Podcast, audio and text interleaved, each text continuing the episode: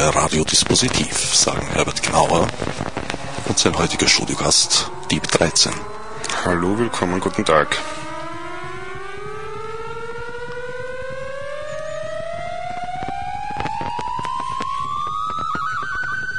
Die heutige Sendung ist eigentlich eine Fortsetzung, weil wir das letzte Mal zu den wirklich wichtigen weltbewegenden Themen gar nicht mehr gekommen sind. Äh, das letzte Mal war unser Thema die Verwaltung, auch nicht gerade ein kleiner Brocken.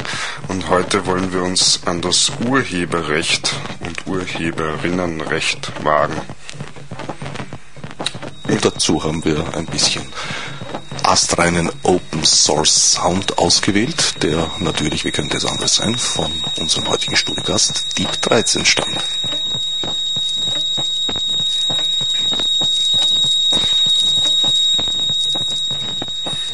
Also was wir da in diesen Sekunden gerade hören, sind verschiedene Quellen auf Vinylschallplatte.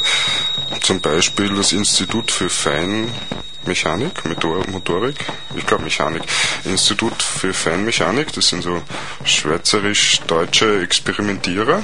Und andere Quellen, also das hohe Fiepen war glaube ich von Bruce Gilbert. Und da sind verschiedene Quellen dabei. Und mit denen habe ich dann ein Musikstück gemacht, das wieder auf CD herausgekommen ist. Das heißt, die Musik, die ich mache und die dann auch schon sehr stark am heutigen Thema entlang schrammt, ist eine, die sich selber existierender Quellen bedient und eigentlich aus dem Zusammenstellen von anderen Sounds zu neuen Collagen und neuen Sounds besteht. Gespielt ist es mit Schallplattenspielern, äh, auch bekannt als Turntables.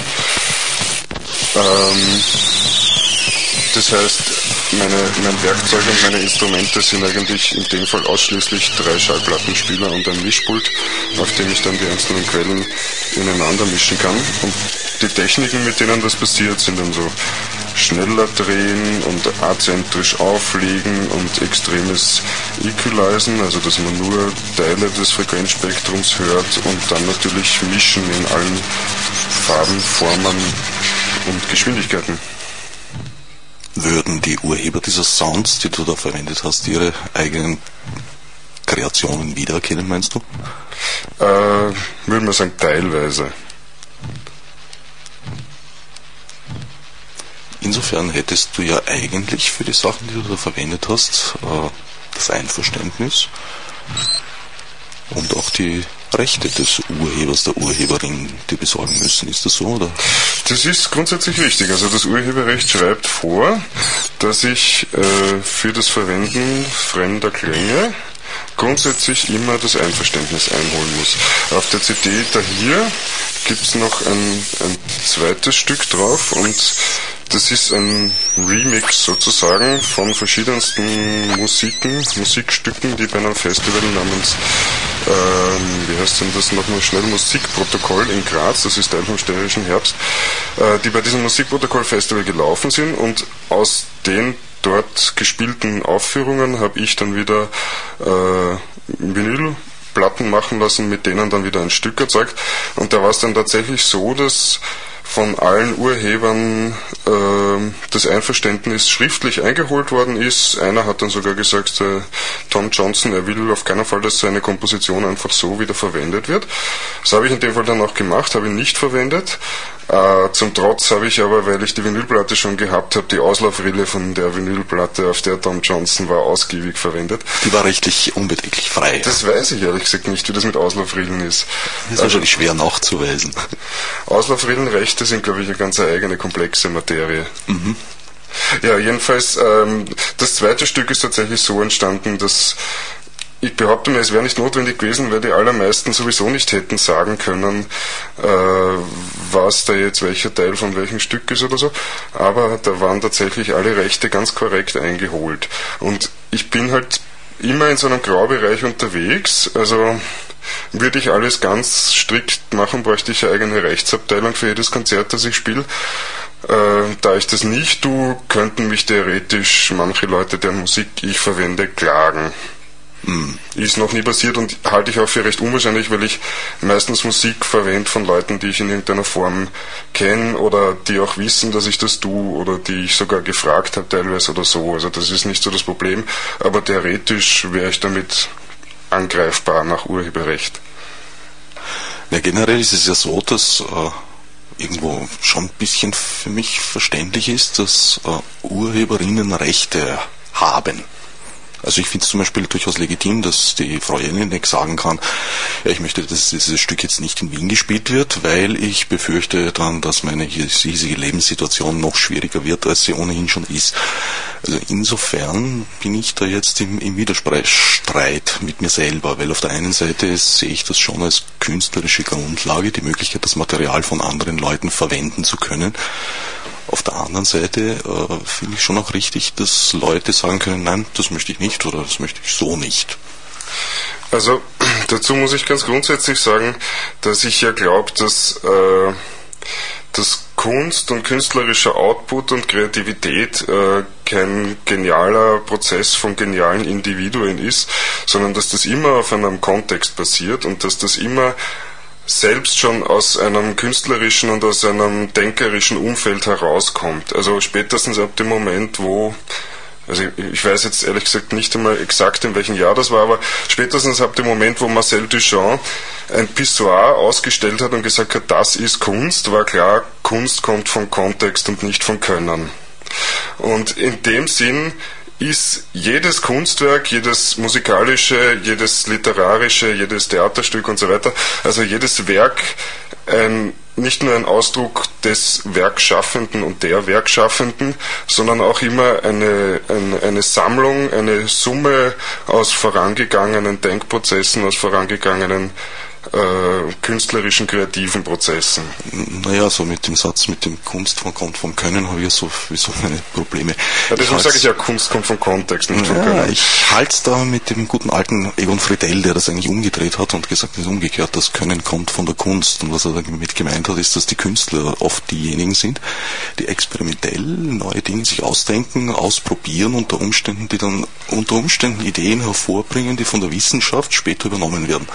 Also ja, ganz sicher. Also Wissenschaft und Kunst, glaube ich, sind eng verschränkte Themenbereiche in Wirklichkeit, äh, nämlich in dem Sinn, dass ein wissenschaftlicher, eine, äh, jetzt sagen wir, der klassische Fall einer Erfindung äh, auf eine ganz ähnliche Art und Weise zustande kommt wie das künstlerische Werk. Und wenn man sich zum Beispiel anschaut, die Erfindung des Schallplattenspielers und das, was der Edison als seine Erfindung vermarktet hat, was in Wirklichkeit natürlich auf schon hundert und mehr Jahre älteren Vorerfindungen und Teilerfindungen und Erforschungen und Experimenten fußt, ähm, diese Erfindung des Schallplattenspielers hätte rein technisch schon ungefähr bei den alten Ägyptern stattfinden können.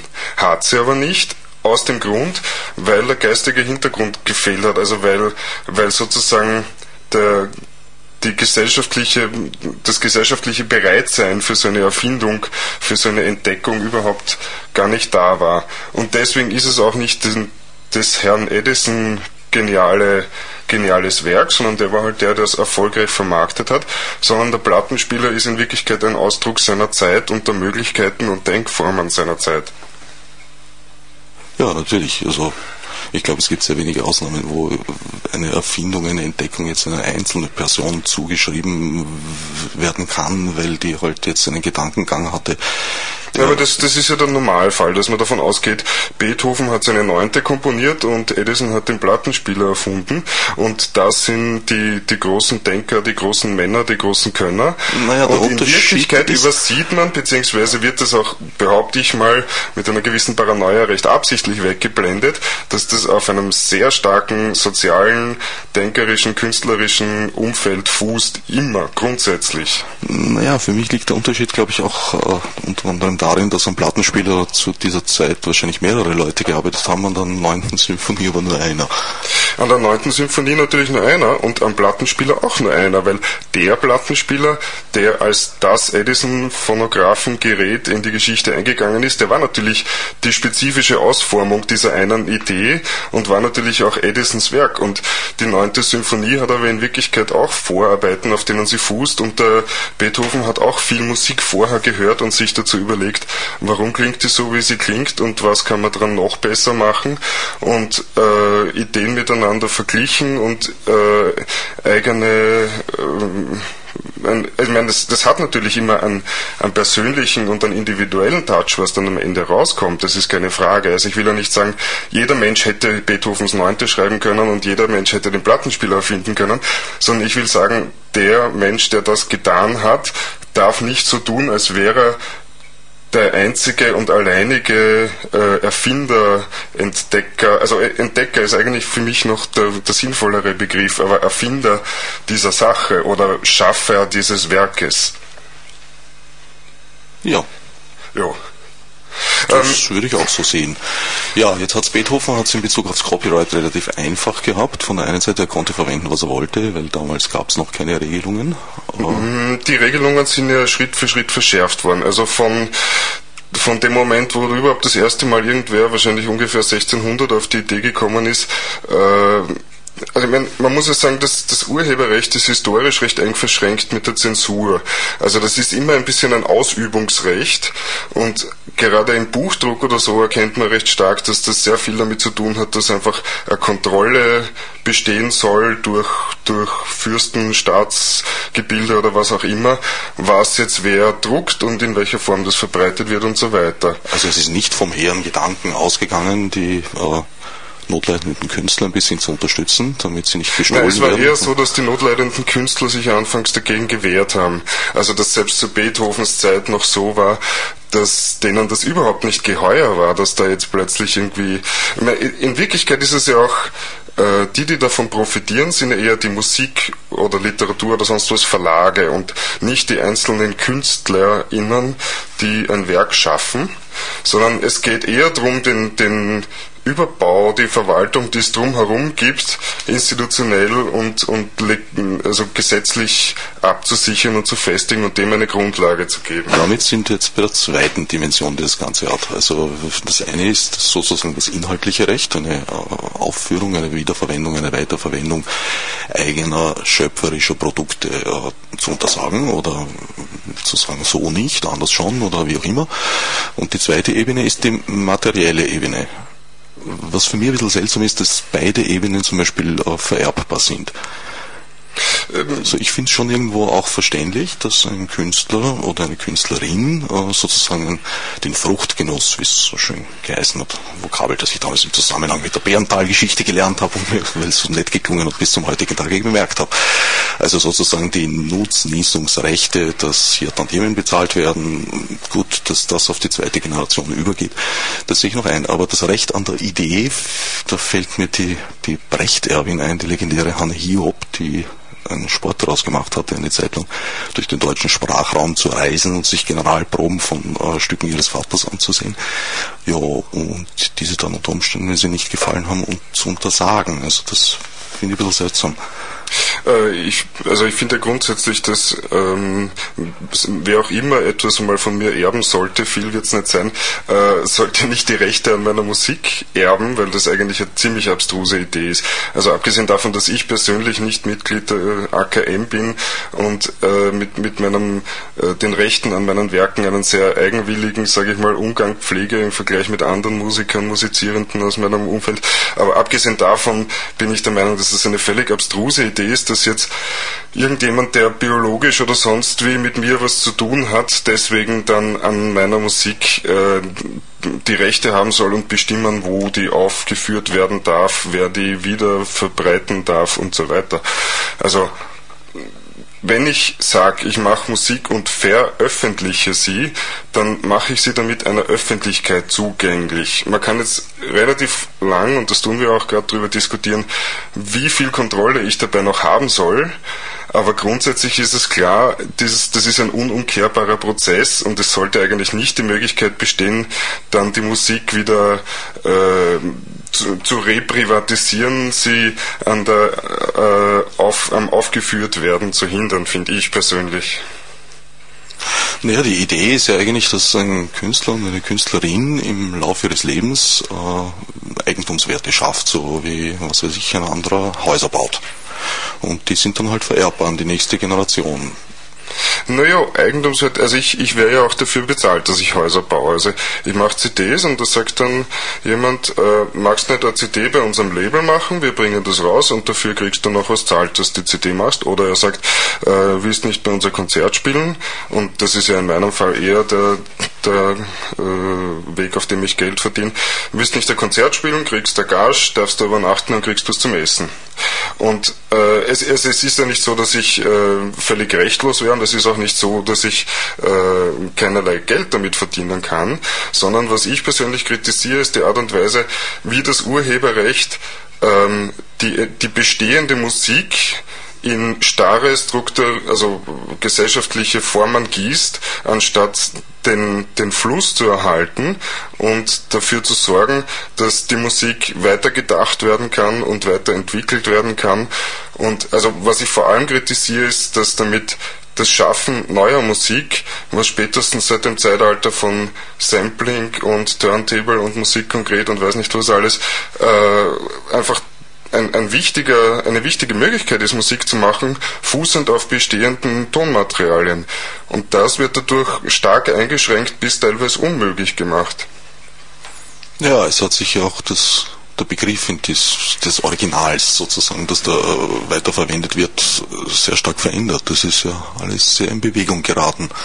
Ich muss persönlich sagen, äh, ich bin noch nicht dazu, also ich habe mir ist es nicht gelungen, nicht dazu gekommen, blöd. Zeit habe ich natürlich genug gehabt im Laufe meiner 43 Jahre, aber es ist mir nicht gelungen, eine, eine, eine, persönliche Haltung dazu zu finden, wo ich sage, okay, das finde ich gut, das finde ich nicht gut. Es sind immer so, mh, ja, das, aber andererseits und äh, ja, auch noch. Und so, also was jetzt, was jetzt, äh, klar, wir, wir diskutieren das jetzt und wir werden wahrscheinlich heute nicht zu dem Punkt kommen, wo wir sagen, nicht. Schade, ich habe mir das erwartet. Naja, lass mich mal kurz ausreden wir werden nicht zu dem Punkt kommen, wo wir bis ins letzte Detail ausdiskutiert haben, warum das Urheberrecht eigentlich für den Mülleimer ist, den wir da draußen im Hof rumpeln hören, sondern äh, was für mich ja auch noch ein Aspekt ist, ist einfach auch die Freude am Überschreiten dieser Grenzen, die das Urheberrecht einem setzt und ähm, damit auch irgendwie das, das Aufzeigen des, des relativ engen Rahmens in Wirklichkeit, in dem man sich als musizierender Mensch bewegt die ganze Zeit.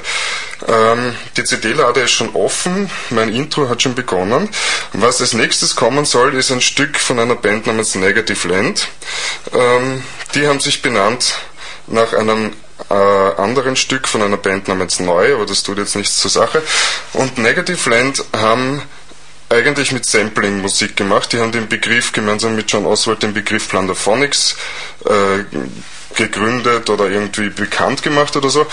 Und die haben von Anfang an extrem stark und frech und aufmüpfig anderer Leute Quellen auch sehr deutlich verwendet. Und damit sind sie bei der ach so alternativen Band U2 ziemlich eingefahren.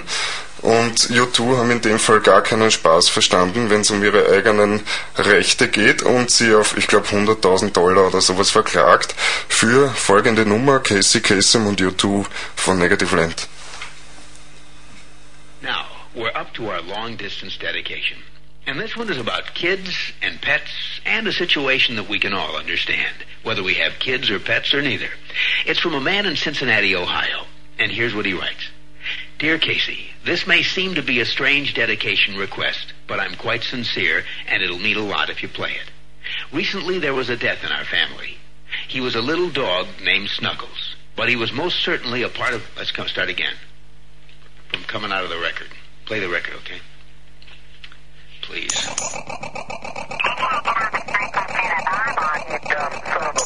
That's the letter U and the numeral 2. The four-man band features Adam Clayton on bass, Larry Mullen on drums, Dave Evans, nicknamed The Edge, on... This is bullshit. Nobody cares. These guys are from England, and who gives a shit? Oh, yeah. Just a lot of wasted names that don't mean diddly shit. I, for sure, for sure, you don't know where you're at. Don't know shit about you. This is bullshit. This is bullshit. Sounds like it's portable, yeah. Who gives a shit? Who gives a shit? So, yeah, it is close. Diddly shit. Diddly shit. Diddly shit. Diddly Yeah, shit. right. Nobody cares. It's getting stronger all the time here. Snuggles. Yeah. Snuggles. Oh, yeah. Snuggles. Oh, yeah. Okay. He was a little dog named Snuggles.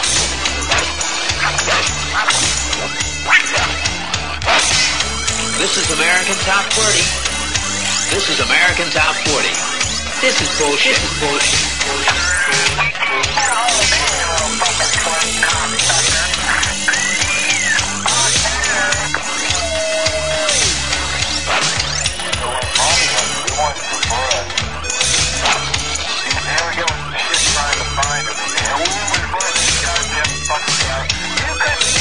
Fucking asshole just fucking butt wasn't connected to it.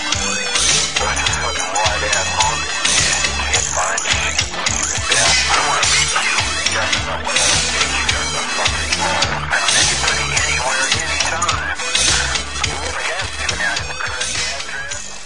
So, ich glaube, zu Demonstrationszwecken war das jetzt ausreichend. Äh, ich bin öfter schon mal am Antworten, dass ich das nicht oft genug getan habe. Deswegen mache ich das jetzt noch am schnellen Atem, bevor du was sagen darfst.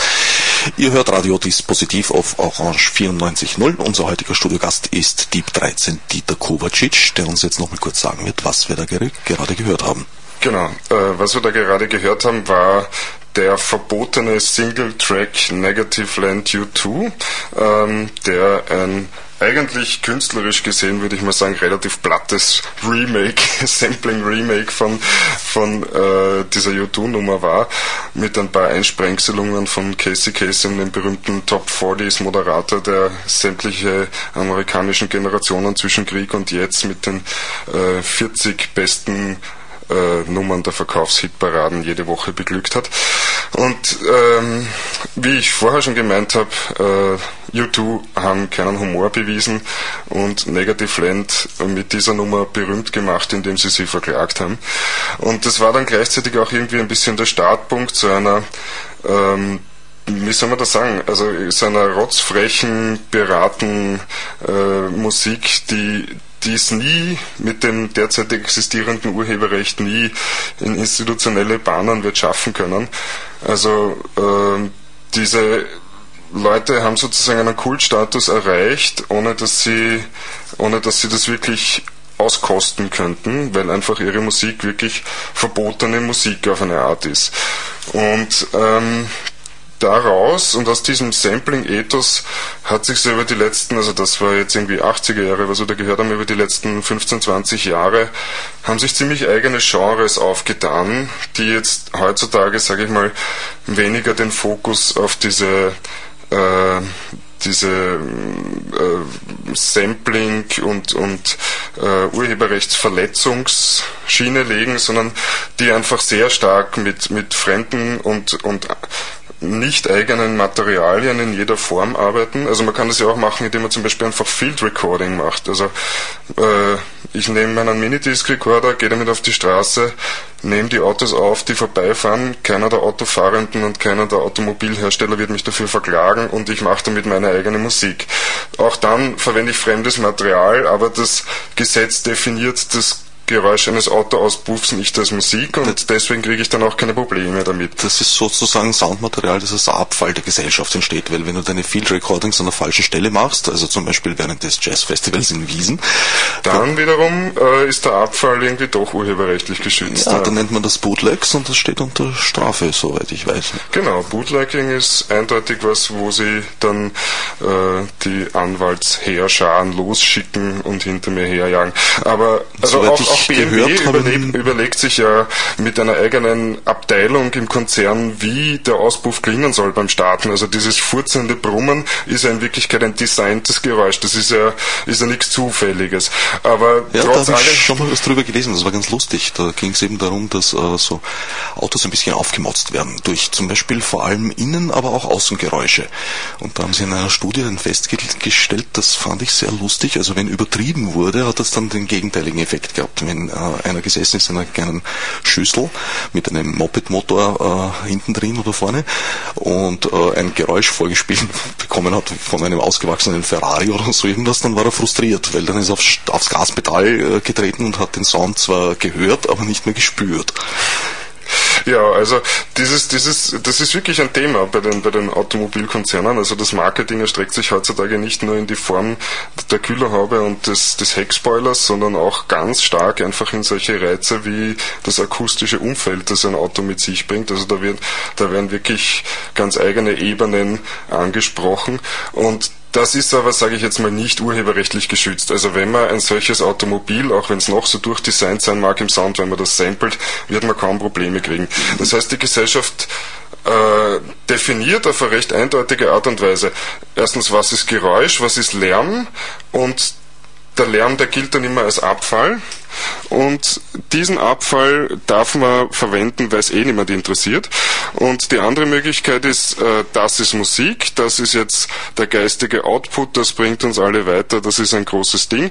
Und da gilt das Urheberrecht und da heißt es auf gar keinen Fall irgendwie äh, sich, sich anderer Sounds, anderer Leute Ideen zu bedienen. Das ist irgendwie so die, die Ausgangslage. Und dieses Sampling hat halt das klassische Urheberrecht durcheinander gebracht.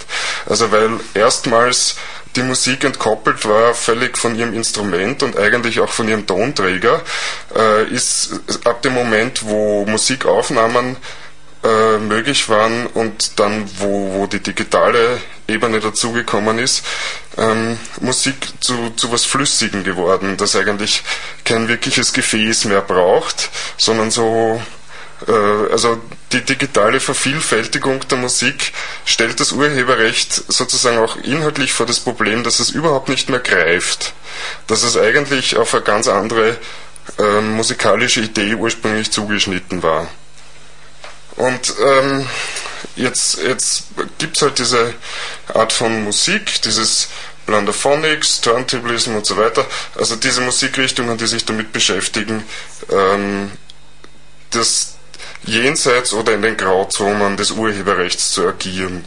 Und das Sampling hat sehr stark auch so den Computer und die Leute, die technisch versierter sozusagen sind, also so die klassischen übergewichtigen, kurzsichtigen, lötenden Nerds ins Musikgeschehen hineingebracht und damit wieder ein bisschen umgerührt, weil damit ähm, ziemlich andere Ästhetiken, die eher so von der Technik her oder so kommen, gerade über die letzten, sagen wir mal, zehn Jahre in der elektronischen Musik sehr stark Einzug gefunden haben.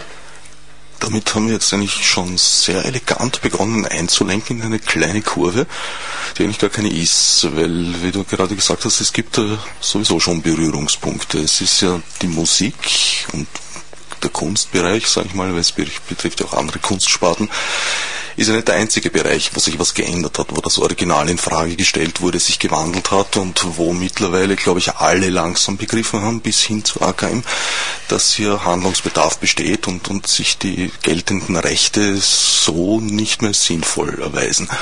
Der zweite große Bereich, äh, das ist gerade angesprochen, ist eigentlich die Computerszene.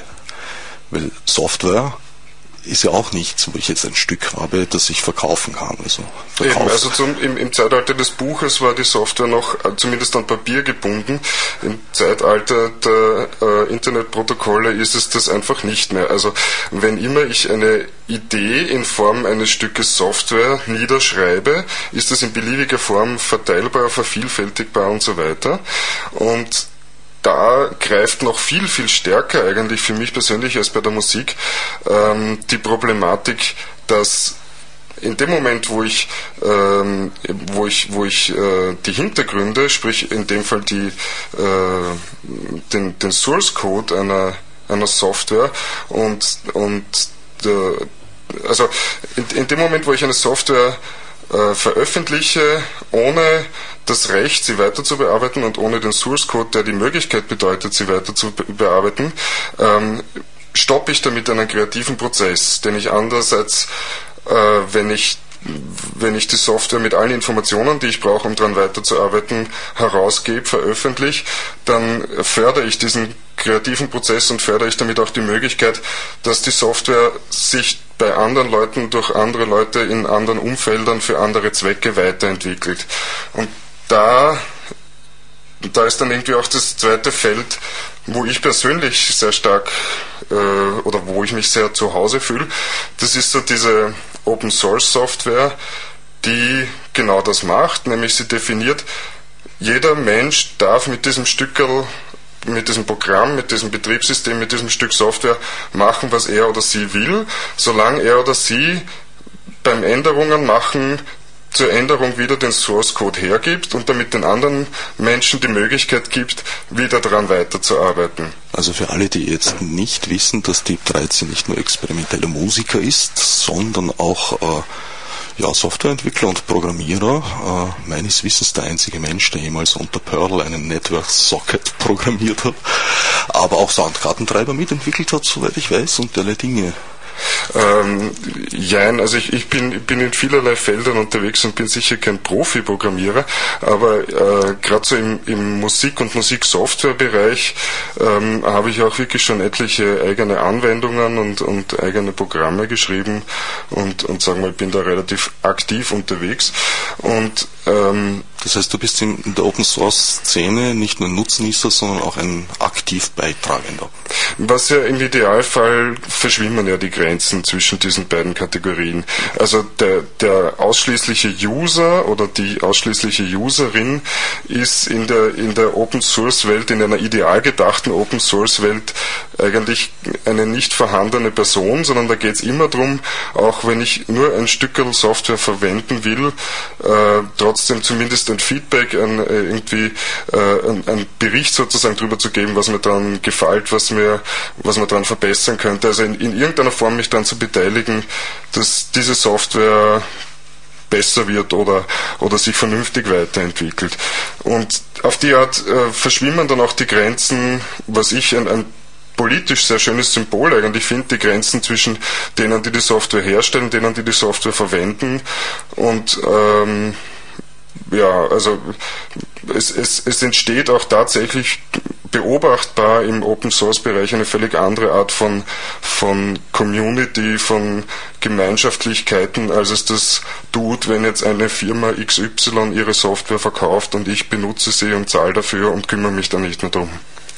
Das klingt jetzt ein bisschen so nach utopischem Entwurf, hat aber durchaus, äh, durchaus schon äh, erfolgreiche Beispiele. Also zum Beispiel der Apache Web Server ist, glaube ich, meines Wissens nach wie vor der verbreitetste Webserver der Welt und äh, ist ausschließlich im also, Open Source Bereich entstanden. Open Source ist ja, ist ja nicht nur so irgendeine verrückte Hippie-Spinnerei, sondern funktioniert auch als Geschäftsmodell, muss man sagen, ganz konkret. Und es ist auch wirklich so, dass äh, gerade in den Bereichen, in denen wir es nicht so merken, Open Source eigentlich schon ziemlich Einzug gehalten hat. Also im Handy und in der Waschmaschine wird deutlich öfter Linux verwendet als am Desktop-Computer zu Hause, sage ich jetzt mal. Die allerwenigsten Leute machen wirklich Musik im, mit ihrem Linux-Computer zu Hause und die allerwenigsten Leute äh, verwenden Linux als Betriebssystem für den Computer zu Hause, aber sobald ich mir eine Webseite anschaue, ist die Wahrscheinlichkeit, dass Open Source Software im Spiel ist, sehr, sehr hoch. Und sobald ich ähm, keine Ahnung, einen, einen PDA oder ein Handy oder sonst was kaufe, ist die Wahrscheinlichkeit, dass Linux oder Open Source Software in irgendeiner Form im Spiel ist, auch schon relativ hoch. Und wie würdest du das Verhältnis des Rückflusses einschätzen? Also da wird jetzt Geld verdient mit Open Source Software, was ja auch mit Fug und Recht so ist. Aber fließt da jetzt ein Know-how dann zurück tatsächlich? Also aus Firmen, die Open Source Software in kommerziellen Produkten einsetzen, ist die eine Frage. Und die zweite Frage ist, die GNU-Lizenz wurde mir mal jemand von jemandem, einem Softwareentwickler übrigens, äh, als eine Art Virus beschrieben, weil äh, sobald Open Source lizenziertes Material irgendwo dabei äh, ist, wird der ganze Bauteil dadurch zu Open Source. Da- Das ist natürlich, es ist ein bisschen eine Mafia-Idee, das, das ist völlig richtig. Also die Idee ist, wer Open Source Software verändert, muss sie wieder zu Open Source Software machen. Das heißt, es ist die gesamte PDA-Betriebssystem-Sache wird dadurch zu Open Source. Funktioniert das? Das, das funktioniert. Also ich meine, man, man sieht es bei den Softwareprojekten, die Open Source sind, mit denen auch dann tatsächlich Geld verdient werden kann, was ja, was ja auf den ersten Blick irgendwie ziemlich paradox aussieht. Also äh, fürs Erste, wenn man nur so sich schnell durchüberlegt, wie das gehen könnte, glaubt man es ja gar nicht, dass man damit, dass man Software, die jeder Mensch sich selber völlig frei verwenden, verteilen, verkaufen, für sonst was kann, dass man damit ernsthaft Geld verdienen kann, dass man die macht. Aber der Schmäh ist halt, es besteht immer ein Bedarf und für den Bedarf sind auch Leute bereit, Geld auszugeben. Das heißt, hintenrum wird dann fürs, fürs Erstellen der Software bezahlt und nicht für das Weiterverbreiten und Hüten der Software. Und ähm, dies, dieser Virus, der da hineingepflanzt ist in die, in die Lizenz, in die Idee, dass man die Software immer auch wieder Open Source machen muss, wenn man was dran ändert, ähm, der hält das Spiel am Laufen. Und der ist eigentlich eine simple, aber muss man sagen ziemlich geniale äh, Idee, wo es natürlich auch Leute gibt, die das ziemlich kritisieren. Also es gibt auch andere, noch viel freiere Lizenzen, die auch unter Open Source äh, subsumiert werden. Also zum Beispiel gibt es die, die Berkeley BSD Licenses, die sagen einfach, mach mit der Software, was du willst. Du kannst sie auch closed source. Also wenn man, wenn man sich Microsoft Windows mit einem Texteditor anschaut, die Binärdateien, dann kommen da an mehreren Stellen BSD-Verweise vor. Das heißt, Microsoft hat einfach Open Source Software verwendet und zwar völlig legal verwendet, weil die BSD-Lizenz sagt, mach damit was du willst. Zum Beispiel baus in dein Windows-Betriebssystem ein. Also auch Microsoft greift auf Open Source Entwicklungen zurück. Auch Microsoft verwendet den IP-Stack von Berkeley Haben Sie Unix. das auch irgendwie so in Ihrer Presseaussendung mal erwähnt? Ich glaube, in der Presseaussendung steht es nicht explizit dabei, aber es wird tatsächlich, soviel ich weiß, in der EULA, also in der End-User License Agreement verwendet. Aber ich glaube, wir driften jetzt schon ziemlich in, in spezialisierte Bereiche ab. Ja, stimmt. Also wer die Euler gelesen hat, darf sich bei Radio Orange 94.0 melden und bekommt von mir ein kleines Geschenk. Ich würde jetzt eigentlich lieber versuchen, die äh, Kurve zurückzukratzen. Also nachdem wir von der Musik in hochspezialisierte Bereiche der Softwareprogrammierästhetiken gedriftet sind, würde ich gerne wieder versuchen zurückzukommen. Nämlich ähm, über die sogenannte Creative Commons Lizenz. Ähm, das ist eine Idee, die ausgeht aus genau dieser Open Source Software Welt, aus der Idee, ähm, dass wer eine Software schreibt, sie auch wieder der Community und der Öffentlichkeit zur Verfügung stellt, inklusive allem drum und dran mit ihrem Source Code, auf das sie jeder andere Mensch weiter verwenden könne. Und dieses Creative Commons versucht diese Idee, da hat es auch Vorläuferlizenzen schon gegeben, äh, versucht diese Idee zurück zu übertragen in die Welt von Musik, Literatur und so weiter. Und erstellt eine Lizenz, ähm, mit der ich als Musiker jetzt sagen kann, ich will, dass jeder Mensch dieses Stück Musik, das ich hier veröffentliche, beliebig und frei und gratis und ohne mit dem Recht in Konflikt zu geraten, in Tauschbörsen Hausnummer verbreiten kann. Würdest du das wollen? Das würde ich unbedingt wollen. Also ich, Was ich plane gerade meine nächste Platte, die unter Creative Commons Lizenz rauskommen wird. Und ähm, die, die Lizenz sagt einfach, die Platte und die kommerzielle Verwertung sind geschützt, aber die private und nicht kommerzielle Weitergabe und Verwertung dieses Stückes sind erlaubt und Sampling, das heißt Weiterarbeiten mit der Musik in einem im weitesten Sinn kreativen Prozess, sind auch frei und erlaubt. Egal in welchem Zusammenhang. Den Kontext kann ich mir nicht aussuchen. Also dann brauche ich ja keine freie Lizenz drauf, und dann kann ich gleich sagen, wer, wer was davon will, soll mich anrufen und dem sage ich dann ja oder nein, je nachdem, ob es mir passt. Sondern ich sage, ähm, die Musik, die ich mache, steht für sich als solches da, hat einen Hintergrund und damit einen Kontext und damit auch eine ästhetische und inhaltliche Schlagseite, grundsätzlich immer. Und wer damit weiterarbeiten will, möge das bitte tun. Und ich habe auch, also das, was wir ganz am Anfang gehört haben, ähm, dieses Stück von der CD Restructuring, die CD ist auch unter einer solchen Vorläuferlizenz von Creative Commons äh, herausgekommen. Also das hat sich damals Open Content genannt und war so ein bisschen Vorläuferform davon. Und ich, ich mache das immer wieder. Also in, in Gruppenprojekten, wo ich mit mehreren Leuten spiele, ist es nicht so leicht, solche Lizenzen anzuwenden, weil dann die anderen schnell mal was dagegen haben, sage ich. Aber solange ich darüber bestimmen kann, welche Lizenz auf meine Platten draufkommt, ist es eine solche freie Lizenz und nicht einfach nur Copyright Deep 13 XY. Es ist ja so, hast es vorher bei U2 angesprochen, also Künstler und Künstlerinnen sind ja sehr oft, vor allem wenn es um eigene Werke geht, nicht gerade die humorvollsten Wesen. U2 sind die, nicht die einzigen. Ich glaube auch, dass Arnulf Reiner seinerzeit nicht sehr laut gelacht hat, als ein Bild von ihm von einem Schüler angeblich mit den Worten, ich habe den Meister begriffen, übermalt wurde. Was würdest du jetzt tun wollen können, wenn ein Missbrauch passiert, also was weiß ich jetzt ganz vom Himmel, äh, irgendeine rechtsradikale Gruppierung würde sich einfallen lassen, ihre, äh, was weiß ich, für Aufmärsche zu Sounds vom Deep 13 Also, zu starten. erstens, das würde ich gern sehen. Das wäre, glaube ich, ziemlich abstrus. Zweitens äh, muss die Antwort natürlich, oder müsste die Antwort in dem Fall natürlich lauten, auf kreativen Weg wieder zurückzuschlagen. Also, da gibt es auch ein Beispiel dafür. Zurückschlagen, das da Änderungen Okay, schlagen ist ein bisschen martialisch. Schlagen ist ein bisschen martialisch, aber äh, gegenzusteuern oder äh, Also Duell fordern Antwort zu kommt nicht in Frage. Ähm, nein, ich bin kein schlagender Musiker. Aber ähm, äh, also es gibt es gibt diese nette Geschichte. Ich weiß ehrlich gesagt nicht, ob sie wahr ist, weil ich habe ihn nie gefragt, ob das stimmt und habe die Geschichte nach hinten umgehört. Aber sie geht so: äh, Der japanische Musiker Otomo Yoshihide, der Schallplattenmusik ebenfalls macht und äh, dafür relativ bekannt ist, von dem sei einmal ein Musikstück, heißt es, in einer Fernsehwerbung tatsächlich verwendet worden. Und seine Antwort war natürlich ein Remix dieser Fernsehwerbung, woraufhin die sofort eingestellt wurde. Und ich, ich glaube, das ist die, die einzige Möglichkeit, mit sowas umzugehen. Also, äh, wenn ich, wenn ich sage, ich will, dass die, dass die Ideen, die in meiner Musik drinstecken, die nicht nur meine Ideen sind, sondern die immer auch auf einer Vorarbeit basieren. Wenn ich sage, ich will, dass diese Ideen sich weiterentwickeln können und von anderen Leuten aufgegriffen und wieder äh, in, in andere Musik hineinfließen können, ähm, dann darf ich einfach nicht verhindern, ähm, dass das auch in einer Form passiert, die mir unbedingt jetzt mal fürs Erste nicht gefällt. Also ich kann mir einfach den Kontext nach einer Veröffentlichung, nach einer Veröffentlichung nur bedingt aussuchen.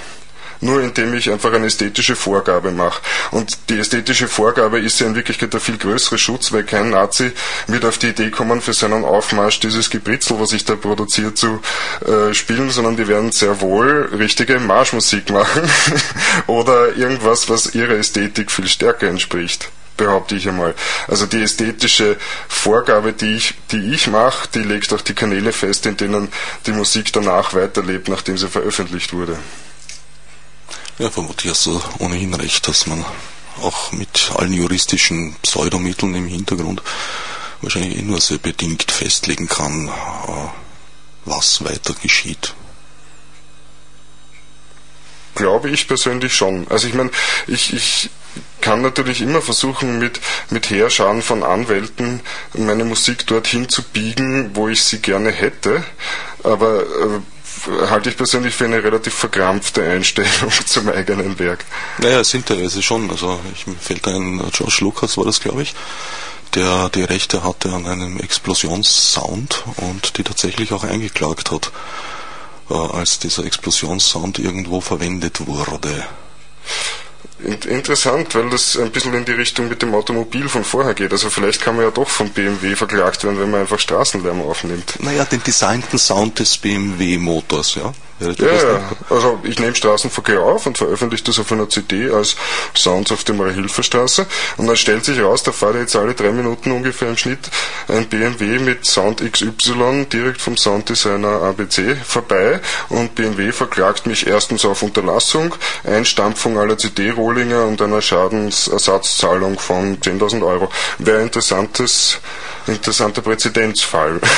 Naja, auf der Software-Seite gibt es ja diese Bestrebungen, äh, dass man nur noch zertifizierte Software auf zertifizierter Hardware laufen haben will. Das würde bedeuten, dass man dann sein offenes Betriebssystem zwar hat, aber es nirgendwo mehr laufen lassen kann, weil es keine Hardware mehr dafür gibt. Ja, vor allem gibt es bei der Software das meiner Meinung nach viel bedrohlichere äh, System oder die Idee des Softwarepatents, ähm, was einfach auch mit sogenannten Trivialpatenten vorschreibt, wenn immer ich eine Software schreibe, in der ich mit Doppelklick ein Fenster aufmachen kann, muss ich dafür an den Erfinder des Doppelklick-Fensters aufmachens äh, XY Dollar oder Euro oder was auch immer zahlen. Und da gibt es natürlich schon Bestrebungen, die wirklich extrem, äh, also auch, auch, auch äh, der Wirtschaft in Wirklichkeit nicht äh, recht sein können, weil die wirklich jede Art von, von äh, Innovation schon ziemlich im, im Keim problematisch und schwierig machen. Gibt es Entsprechungen auch im künstlerischen Bereich? Äh, Im künstlerischen Bereich ist es einfach so, dass mit, mit Sampling viel weniger locker umgegangen wird und das ist, das ist ähnlich. Also es gibt jetzt ich wüsste jetzt keine Analogie zum Trivialpatent, aber heutzutage äh, müssen Künstler, die sozusagen einen gewissen Bekanntheitsgrad haben oder Leute, die die Musikstücke machen, die dann doch wirklich im Radio breit gespielt werden oder so, müssen extrem aufpassen, welche Sound sie verwenden, weil man wirklich schon für einzelne Bassdrum-Futzerln, die kaum erkennbar sein müssen, verklagt werden kann, dort wo die große Kohle zu Hause ist nicht erkennbar, aber doch auf irgendeine Art und Weise nachweisbar. Ne? Na, nachweisbar muss es sein, aber es ist eben wirklich so, dass rechtlich jedes Sample, egal wie lang, ähm, schon, schon äh, erstens bewilligt und zweitens bezahlt werden muss auf Verlangen. Das heißt, ich meine, ich, ich habe mir auch schon mal überlegt, wie es eigentlich wäre, die Musik arbeitet digital mit 44.100 einzelnen Zahlen, äh, einzelnen Samples pro Sekunde. Wie wäre es, sich die eigene Musik aus 44.100 Samples von anderen CDs zusammenzustellen. Oh, sozusagen, wie kurz kann das Sample wirklich noch werden, ähm, da, damit das Urheberrecht klagt und wie würde das CD-Booklet ausschauen, indem ich dann irgendwie hunderttausende andere CDs als Quelle aufliste. Das wäre ein interessantes Experiment, es so durch sich selbst ad absurdum zu führen. Die Analogie zu der Brecht-Erbin wäre gewesen, ich habe lange Zeit davon geträumt, einen Brecht-Erbin zusammen Kommt das Wort und irgendwo bei Brecht vor? Wenn ja, dann haben wir jetzt schon ein paar Mal ein paar Probleme. Äh, äh, das Aha, die nächste Sendung scharrt schon vor der Tür, obwohl die letzte Sendung so erbarmungslos gewesen ist. Na, dann werden wir wohl schon Schluss machen müssen. Wir, wir werden jetzt langsam die Kurve kratzen. Ähm, was ich noch, äh, ich muss jetzt noch ein bisschen Eigenwerbung anbringen, darf ich das? Bitte darum. Ja, weil es ist ja so, dass ich eben tatsächlich vom Musikmachen auch, auch irgendwie auf eine Art lebe und vom Programmieren und äh, deswegen ist es... Äh, kauft sein Radio-Abo und kommt zu Deep 13 Konzerten. Kauft sein Radio-Abo, genau, und kommt in meine vielen Konzerte ähm, und genau wie in der letzten Sendung bleibt jetzt eigentlich nicht genug Zeit zum Promoten, aber ich wollte noch klingt.org sagen. Das ist so ein, ein, Server und ein Steckenpferd und ein Hobby von mir, wo ein Haufen Musik und, und äh, äh, Kunst im weitesten Sinne passiert und wo relativ viele Leute inzwischen involviert sind. Und dazu wird es in einer Woche am nächsten Donnerstag, den 13. Jänner, auch ein Fest geben, fünf Jahre in der Flugmensa am Praterstern. Und da kommt dann vielerlei Musik, sage ich mal, nicht nur urheberrechtsschädigende Musik, sondern auch vom äh, ambitionierten Rock'n'Roll bis zur völlig abgedrehten Elektronik, allerlei, die ganze Bandbreite vor. Äh, Donnerstag, 13.01 in der Flugmensa. Vielleicht sagen wir noch ganz genau, wo die ist, damit wir uns nicht wieder den Vorwurf aussetzen. Wir machen hier Insider. Die Flugmensa ist am Praterstern, der gerade in Umbau ist.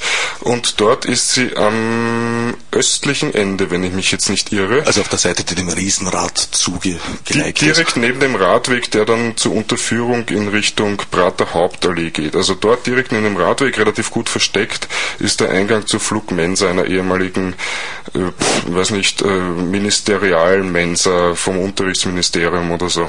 Echt? Die wurden auf dem Praterstein gekarrt und dort ähm, Ich, ich glaube, die, die Land- oder Wien-Land-Schulwochen oder wie sich das nennt, die haben dort gemittag gespeist. Ah, verstehe, das klingt schon adäquater. Ja, ich danke für dein Kommen, für das interessante Gespräch und beschließe die Sendung, wie sich's gehört, mit dem allseits beliebten Orange-Mantelprogramm. Danke auch. Orange 94.0, das Freiradio in Wien.